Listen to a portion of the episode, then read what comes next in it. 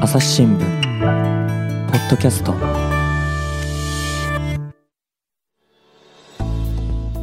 朝日新聞の神田大輔です、えー朝日新聞 B 編集部の斉藤圭一郎さんにお話を伺います斉藤さんよろしくお願いしますよろしくお願いします。で前回引き続きのお話なんですが前回はですね斉藤さんが、まあ、あの2011年のですね福島原発事故に端を発しこれは電気の使用量をね制限しようということで5アンペア生活っていうのを始めたと。5アンペア500ワットの範囲内でなんとかね電気を使って普通に生活を営んでいこうということの工夫の話をね聞いてきたんですけれどもまあその中でですねエアコンが使えませんとそうなった時に扇風機でね代用というか扇風機でもってこう量を取りました夏だったけれどもとただ、この取り方がですね、まあ、最終的にはですよ、えーおじさんが氾濫になり、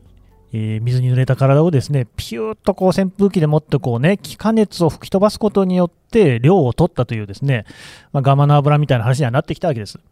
これでね、私ね、親と思いました。で、その後の話もそうだった。寒い冬にね、独身男子が4人、クリスマスイブに集まったっていうですね、まあ本当身も凍るような話を聞いたわけですけれども、これに関してもやっぱり斉藤さんね、それができるのはやっぱ独身だからじゃないのかなと。はい。えっ、と、今はご結婚なさってるんですよね。そうなんですね。結婚、結婚しました。ご家庭を持ってる、はいち。ょっとこれはやっぱり独身だからできるっていうところもあるんじゃないですか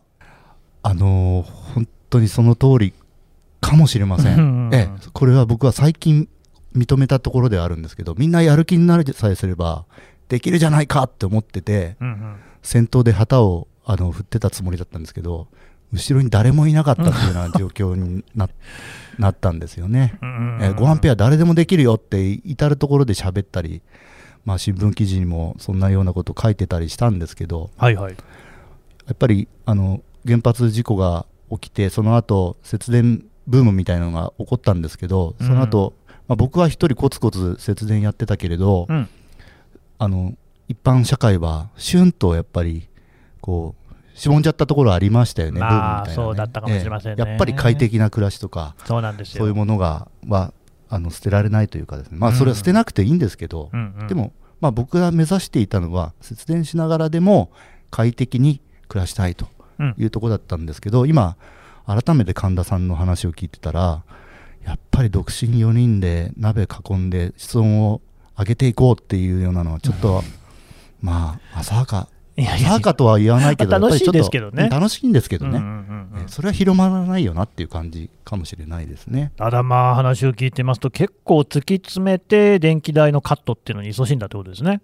そうですね、まあ、自分の中では本当にゲーム感覚っていうのもあって、うんうんすごくあの面白くやってたんですね、あうと、んうんもう新聞記事にも書いてしまって、公になってう、んすごくたくさんの方から、頑張れとか、おお。あのすぐ辞めちゃうのかとかも含めて、おーいろんなあの励ましをねお便り、ものすごいいただいたんですね、だから、はい、じゃああの、辞めましたっていうふうにはもう言いづらくなってて。あおーこれはもうこの道節電道を突き進んでいくしかないよなっていうふうにして、うんまあ、それでも楽しみながらあの突き進んでいってたっていう感じですね。なるほど、まあ、よくね、ダイエットを成功させるにはね、SNS なんかに毎日の体重を書き込めばね、それがプレッシャーになってみたいな話も聞きますけれども、斉藤さんの場合は新聞に書いちゃったから、これはもう公約みたいなもんですからね、やらざるを得ないと いう。あの新聞にはずっと続けますなんていうのは一行も書かなかったんですけどでもやっぱりねいややそこはね、うんっぱりなんか単なるブームで乗っかって、うんうんうん新聞記事のために書いたのではなく僕は自分でやりたいと思ってやったので、うんそこはもうちゃんとその道はなるほどまっすぐ歩んでいこうっていうふうに決めてましたねで最終的にはですねお残った家電が2つになったんですよね2つだけになった、そうですねだ、まあ、あのパソコンとか、随分減りましたねスマホとかは、まああの仕事用抜きでにすしかてらね。ですねうんあの家にあるか、まあ、家電ですよね、うん置いてある家電、2つになったんです、なん神田さん、なんだと思いますかいやいや、1個は扇風機じゃないんですかあそうかそうか、扇風機も確かにそうですね、あうの、んなんだろう、常用してるかそれはら、も季節家電だってことですかええええそうですねあの、ええあと2つ。なんだろうな充電器。何の違いますじゅ何の充電器ですか、え、充電器、だって充電できるもの、そのバッテリーあバッテリーとかねパソコンとかですねそうまあまあ、スマホとかパソコンとか、それにつないで動かせるっていう。はいはいはい、ああそれもありました、だからそういう意味では2つじゃないあれあの違 日々、そもれうじゃ絶対手放した、いろんなもの手放してきたけれど、いやいやいやいやこれだけは2つは手放さなかったあとーいえう。ちょっとだって待ってください、まず冷蔵庫は、あなくな冷り蔵庫ましたまあ、使わなくてもいいんですよね。で、まあ、エアコン使わない、電子レンジ使わない、テレビ使わない、掃除機も別に放棄でいいですよね。そうですね。えーあと家電って何があるかなあ、わかった、ウォシュレット。お正解。いや、正やっ解たで。す。そうですそうかです。はい。もう一つわかりますか。まだあるんですかえー、なんだろう。へえ。神田さんもの家でも昨日または今日うん。使ってますね。また昨日も今日も使ってるかもしれない。あ電気って、いろんなとこに使使ってるわけですよね。うんマンションですよね、多分ね。集合住宅、うん。マンションもいでも一軒家でも使えます。使います。多分普及率100%に近いと思います。おーあれ、風呂じゃないですか。お風呂はか家電じゃないですもんね。あ、家電とは言わないか。じゃあ普及率100%電気ってだ、だから照明。えっとですね、これ正解を言いますと、はい。あの洗濯機です。えあ、そうなん洗ですか濯機。。はい。へやっぱりりあの僕は、あの洗濯板ってわけはいかな洗いですもん濯ね。板で使うのが理想的だったんですけど、理想なんですか。あの電気使わないという意味では、うんうんそれが理想なんですけど、やっぱりそこは手放せなかったんですようね。ん。家帰ってきて、疲れて帰ってきて、洗まあね濯板でっていうのは、さすがにできなかったですね。あしかも5アンペア以内でちゃんと使えるわけですもんね。。そうですすね。うんあと、その、まあ、温水式便座っていうのも、うん、あの、まあ、そういう病気ではないんですけど、うん僕はやっぱりあの爽快感が、うん、うん。わかりますよ。ええあの、水が出る爽快感がうん。好きなので、うんうんそれは手放せなかったんですよね。うんうんなんかでも、両方ともなくそうと思えばなくせるものではありますよね。だからやっぱりさっきもあの言ったんですけれどその嫌いなものを長続きしないうん、でも楽しかったから長続きできたでやっぱり嫌いなものっていうかあのはあ好きなものは手放さないっていうことで最後まで残った家電が2つうん。うんうん温水式便座と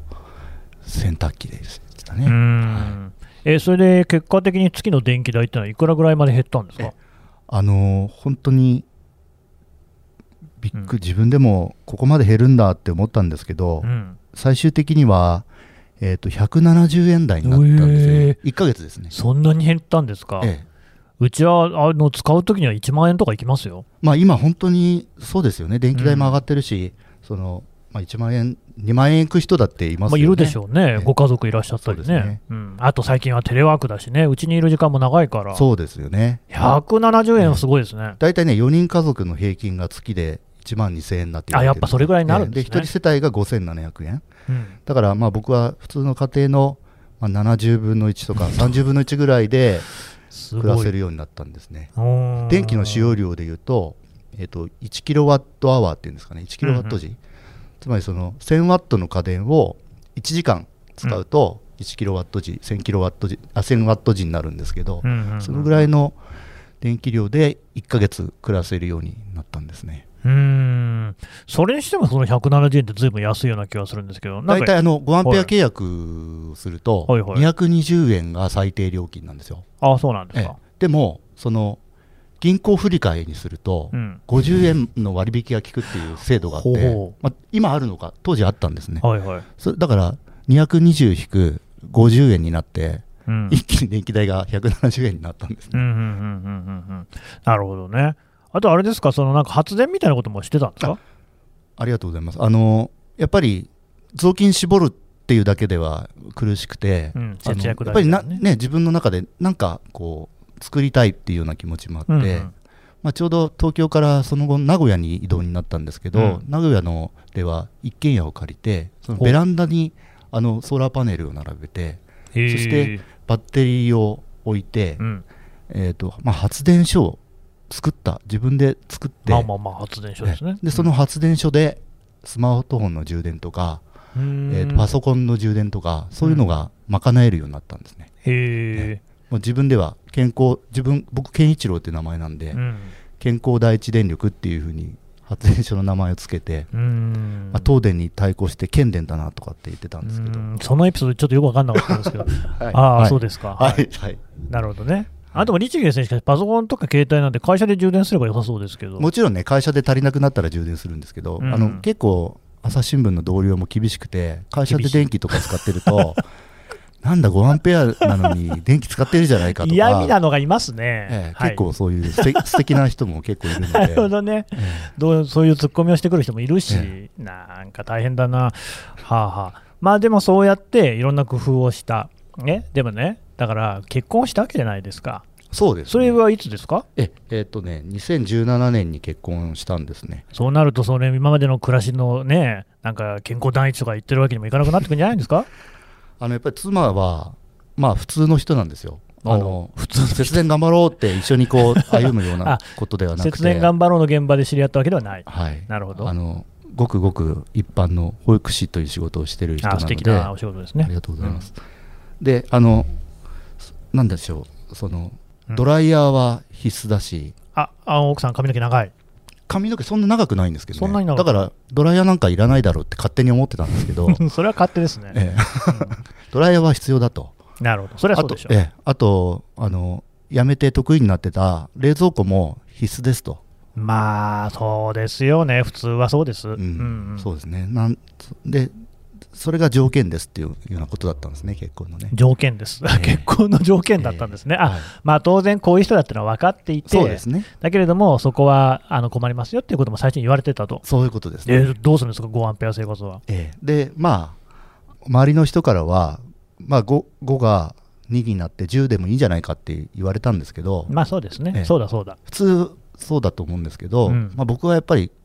5アンペアっていうのに結構こだわりがあったので、うんまあ、今考えたら大したこだわりっていうか、まあね、ろろくでもないこだわりかもしれないんですけいどやそんなことはないですけどね、うんただ5アンペアでやれるところまでやりたいと思ったんですねうんええなので、えっと冷蔵庫は買いませんでした代わりに買ったのが冷凍庫だったんです、うんちょっと意味がよく分かんないんですけどそれどういうことですか、え あのですねほあのインターネットのサイトで、はいそのこの家電がどれぐらいあの省エネ達成度があるかっていうのを全部一覧できるサイトがあるんですね。うへええあの省エネ達成度家電なんていうの検索ワードで調べてもらえるって出るんですけれども今買える家電のがどれぐらい1年間で電気を使ってでどのぐらい省エネ達成をしているかってパーセントで表して5つ星の星マークで表しているようなそれが一覧できるサイトがあって。へそれで全部の、えー、と冷蔵庫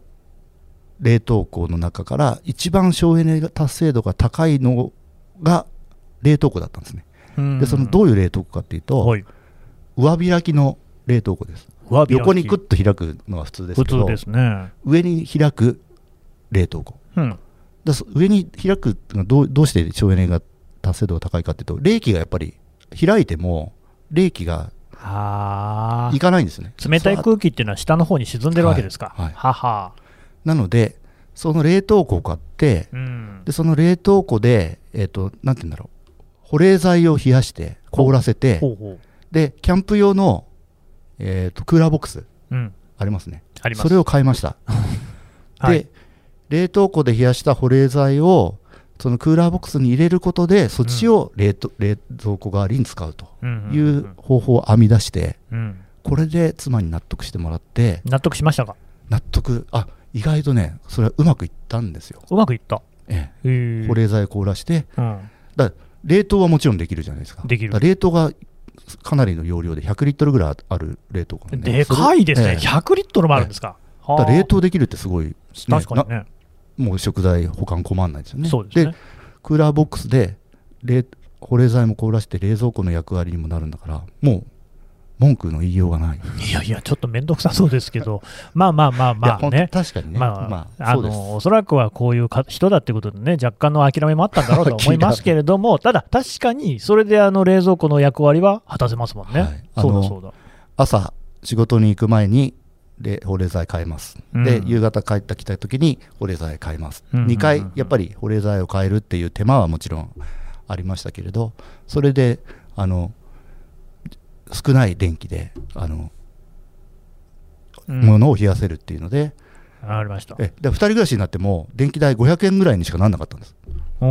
ずずっとそれ。で暮らしてきたんでえーだから冷蔵庫とじゃあドライヤードライはヤー使うってよしってことにして、そうですねドライヤーもですねあのドライヤーって結構使うんじドゃなラいイヤー使うんで、うんダメなダメだったんですけど、その1回ですね、えっと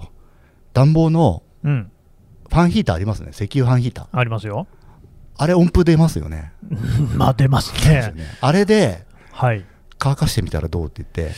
おお。で、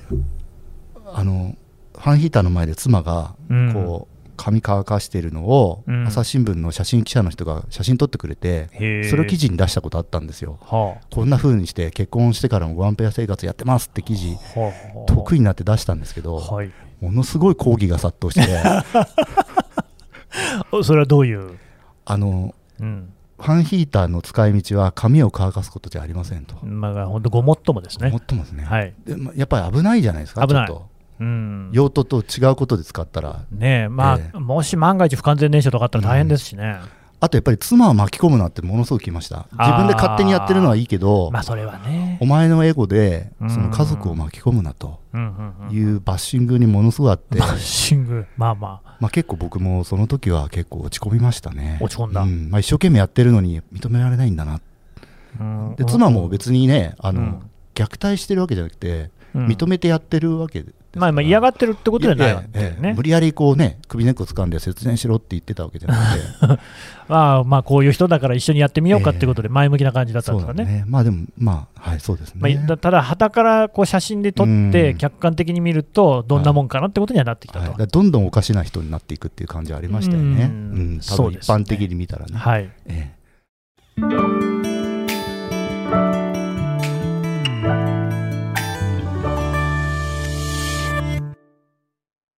忙しい時でも大事なニュースはチェックしたいそれなら朝日新聞デジタルの紙面ビューアーとポッドキャストはどう紙面なら見出しの大きさで大事なニュースが一目でわかるしポッドキャストは通勤中でもながら聞きできるよいつでもどこでも朝日新聞で、その、えー結婚生活ってのは、それでうまくいったんえですかえあのおかげさまで、うん今でもうまくいってますし それは良かったですけ ど、でも、ええおっさんとしてはやっぱり、いくらかは電気使いたいよってことなわけでしょ、えあのそれからですね、うんあのやっぱりあの子供が生まれたんですよね。あーこれは大きい、はい、これ本当あの節電だけの観点から見たら、うんものすごいやっぱり大きい影響っていうかうーんインパクトはありました、うんとってもそうで嬉しょうねしいことでしたけれうど、んまあ、もちろん、子供にねあの夏の暑い時いやいにやいやいや、室温が35度になって、いや、あの小さい子供にね何もまだ言葉も喋れないような赤ちゃんに行水するといいよなんていやいやいやいやいやいやいやいや、親父は趣味でやってりゃいいけどもっていう話にはなるさすがにそれは僕もですねやー言えませんでしちょたっとねうん特に赤ちゃんとかってね、そういうその体温なんかがこう大きく変わるっていうこともありますからね。そうですね、うんそうそれでやっぱりちょ自分も考えを改めるに至って、うんあの2019年の5月だ令和の2日目に子供が生まれたんですけれどおうおめでと。そうの年の夏に本当に8年ぶりぐらいに、うん節電生活始めて初めて自分の意思でエアコンのリモコンに手をかけたっていうね、手をかけた。やっぱりそこはかなりの決意で。いやもうなんかもうねエアコンとかってまあちょっとバカにしてたんですよあー要するに自分の空間だけ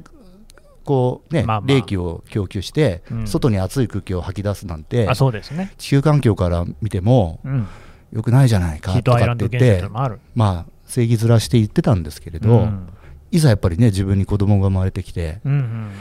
言ったらもうそんなこと言ってられなくてそうですね。あのリモコンに手をかけてしまうっていううね、ん。えー悔しかったですね結構ね。あ、そうですかええ。そこはちょっとじくじたる思いうんで。だけれどもやっぱり赤ちゃんのことを考えて。まあ、考えてっていうか、もうそこに命があるわけですからね、そうですよんなエア30度超える家で放置はできませんでしたからね、ね今までも散々言われてきたんですよね、こんなこと記事に書いて、うんうん熱中症になったらどうするんだとか、そらまあそうですよさね。散々ど読者とかからこうお叱りを受けてきたんで、大丈夫です、できますから結構茨の道はを歩いてます ね、あのね。ああ、え、それで、じゃあもう5アンペア生活はそこでおしまい。うんあのまあえっ、とその電力が電力自由化っていうので、うん電力会社が選べるようになったので、ほうほう。僕はあの自然エネルギー再生可能エネルギーを多く使うあり電ますね力会社にもう変えてたんですね、うんうんそうするともう5アンペア契約がなくて10アンペア契約になってたんですあその最時点初でですねからですね。ええうんで東京に暮らしもう引っ越してきた時は10アンペアにすぐしてなってたのでなのでエアコンも動かせたってことなんですねそういうことですかえ。うんじゃあ10アンペア生活の始まりと。ええ、そうですね、だからエアコンを使うっていうとところに関してだけはやっぱり10アンペア、あとはもう変わらずなんですけど、10アンペアになってたってことですね。うんうんまあでも本当に悔しくて、うんでまあ、そこでもベランダで発電してたんですよ、うんで電力の自給だなんて言って得意になってたんですけど、うんいざそのそうなってみた時にベランダのその僕の小さな健康第一発電電力発電所って本当にスマホの充電しかできないし本当にパソコンの充電ぐらいしかできない本当にか弱い発電所でおーなんか得意になってたけどなんで結局なんなんだかんだ言って電力会社ささんから電力供給していただかなきゃ暮らしが成り立たないじゃないって言ってうんやっぱりかなり悔しくて、うんそれであのまた新しいプロジェクトにこう取り掛かっていくっていうかですねはあなんですでか5アンペア生活をやめたってことなんですよね5アンペア生活をやめて10アンペアにしたんでしょそう10アンペアにしたり20アンペアにしたり30アンペアにすればよかったんですけど、うん僕はそこで0アンペア生活っていうのを志したんですうねん本当にあなたの言ってることは意味がわから ない何ですか突然0アンペアって嬉しいです意味わかんないって だってほらクーラーをつけないとね赤子が汗を垂らしちゃうっていう話だったじゃないですか何ですか0アンペアってまたあれですかなんかうちわでもこうなんかやろうってんですかあのですね、うんあの再生可能エネルギーだけでうん暮らしを成り立たせることができないかって考えたんですねうんえっ、と、まあ、その単純な話をすればほう、そのパネルを増やせば、あのああソーラーパネルをねで全部自分で電あー力自給できますよね。そういうことですか、えうんじゃあ、それ、東京ではちょっと今、高段に住んでて無理なんですけど、うあちょっとベランダじゃあね、場所を変えて、えっと、やってみようか。でおー電気だけではなくて、そのまあ、暖房に使うエネルギーも、うんあとお湯ですね、お湯使うエネルギーって、日本の家庭では3割ぐらいを占めてて、結構相当大あそうきなんいですかいへあのえ割合を占めるんですけど、うんそのお湯を作るエネルギーも全部再生可能エネルギーでできないかできるかわからないけどあの節電の時と一緒ですよね、うんやってみようよややっってみたようらできるかもしれないできないかもしれないけどやったらできるように考える人間って考えるんですねだからおーとにかくやってみようということでうんあの始めたのがそのエコハウスプロジェクトっていう、エコハウスプロジェクト、はいあれですか、それはもう斉藤さんがあ自分で名付けたプロジェクトの名前、あの全くあの個人的 に始めたそういうものが何か世間様であるということではなく、斉藤さんが始めたことええですえねえ。あの個人的に八ヶ岳の八ヶ岳ええ八ヶ岳山梨県ですね八ヶ岳の山梨県ね南麓って、うんものすごく日射があの恵まれた場所でしてへでーそこに、まあ、二拠点生活ですよね今、うんうんあの最近そういうライフスタイルがあるんですけどあの東京ともう一つのもう一つの拠点として、うん八ヶ岳のふもとに、えー、と築40年の古い家を買って、おうそこをその空き家だったんですけど、うんそれをどう手を加えたらうんエコハウスになるかうんうんっていうことであの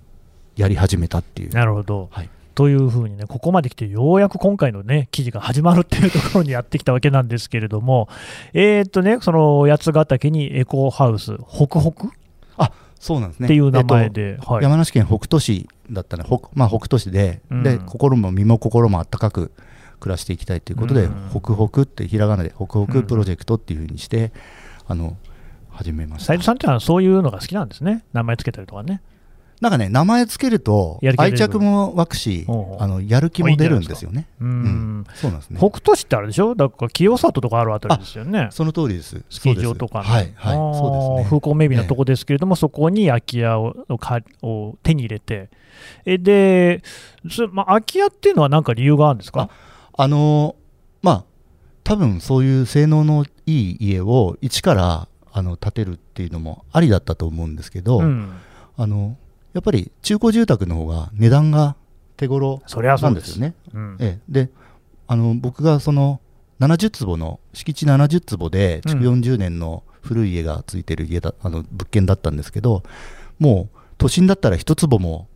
あのの土地も買えないぐらいの値段でへえその家は手に入れられたんですいよや、ねそういう話聞きますよね、今ね。うん、だからもうびっくり驚きっていうかまあと都心でね最うん近この、本当に朝日新聞の周りの築地でもオークションなんて当たり前ですからね。いやいや、もうね、東京でね、あの家庭持ってる人だと、どこ、23区だったら、どこでも、まあ、奥は本当すぐに目に入ってきちゃいますよね。そうなんですよね。なので、本当にその都心では1坪も買えないぐらいの値段で、僕は70坪の家と、まあ、築すごい40年で古いんですけど、うん、の小さい家をまず手に入れるところからスタートしたっていうところですね。なるほど、いいですね、夢のある話ですね。ありがとうございます。どうでしたか、実際に住んでみ,、住んでみてでも、住み始めるんですか、それで。そうなんです。あの、やっぱり不動産屋さんの、あうの、んまあ、セールストークでは、あの、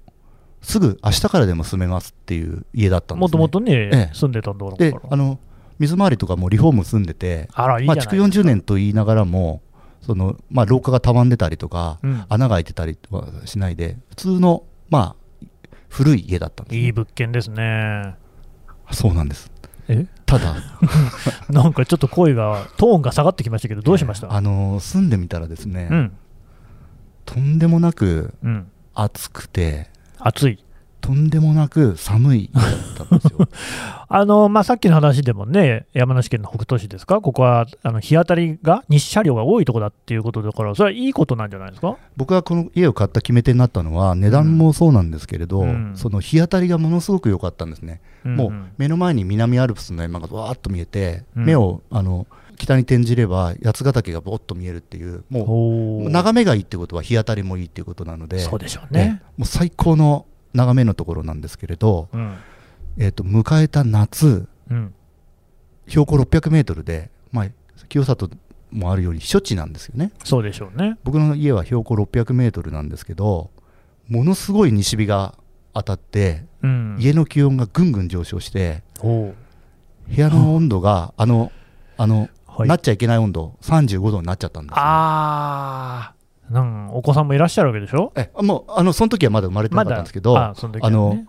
でもいずれはそこに住もうかってわけですからね。 35度になったらもう何をどうしたってダメであーはい、で僕はもう東京に逃げ帰ったことあるんですよねそのあら避暑地からねもうダメだここにはいられないって言ってへえ、で冬は冬でですね、うんあの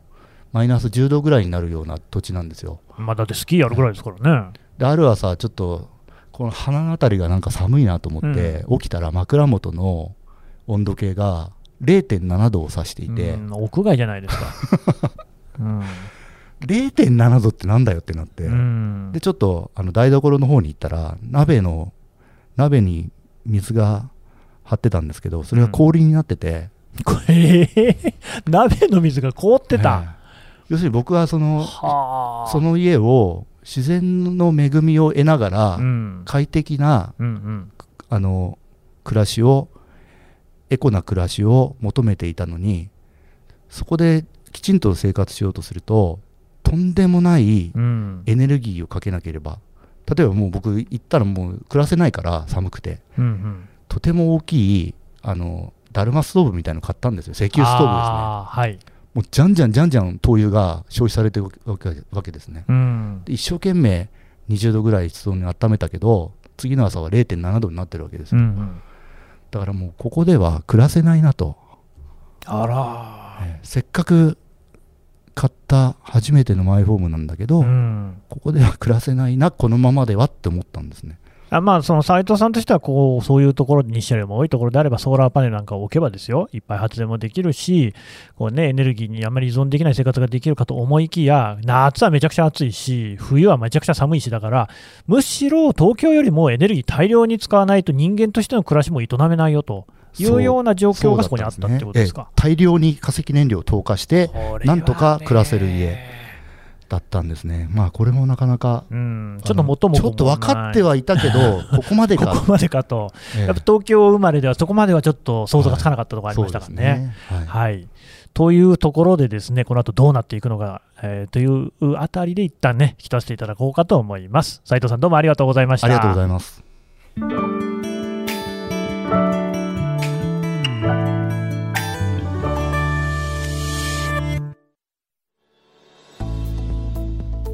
はい、AB 編集部斉藤慶一郎さんのお話を聞いてきましたさて斉藤さん、えー前回もねご紹介しましたけれどもこの5アンペア生活はもうやめたこれ一部始終朝日新聞デジタルの記事でまとめて読めるってことですねそうですね、朝日新聞デジタルで今の家の惨状とかですね、はいあの詳しくどういう物件を買ってうっんていうのも写真もたくさんそう使でっすて書いてますのでうんえぜひ読んでみてくださいこのね、ポッドキャストと一緒に読んでいただけるとですね、さらに理解が進むのではないかと思います。そして、その前段になっていた5アンペア生活の本は、これ本にまとまってる。そうですねあのえっ、と本気で5アンペアっていうあうんの記事に本気でやってたのでそういう題名を編集者の方がつけていただいて本気で5アンペアっていう記事がああの本がありますうんそういうふうに一冊の本にまとまってるということなんでね、こちらもね、あのいろいろなこう苦労を経ながらのね、生活でも楽しさもあるということで、読んでいただければと思います。えこちらのね、ポッドキャストまだ続きますので、次回もお聞きください。斉藤さんどうもありがとうございました。ありがとうございました朝日新聞ポッドキャスト、朝日新聞の神田大輔がお送りしました。それではまたお会いしましょう。この番組ではリスナーの皆様からのご意見ご感想を募集しています概要欄の投稿フォームからぜひお寄せくださいツイッターやメールでも受け付けていますツイッターでは番組情報を随時紹介していますアットマーク朝日ポッドキャスト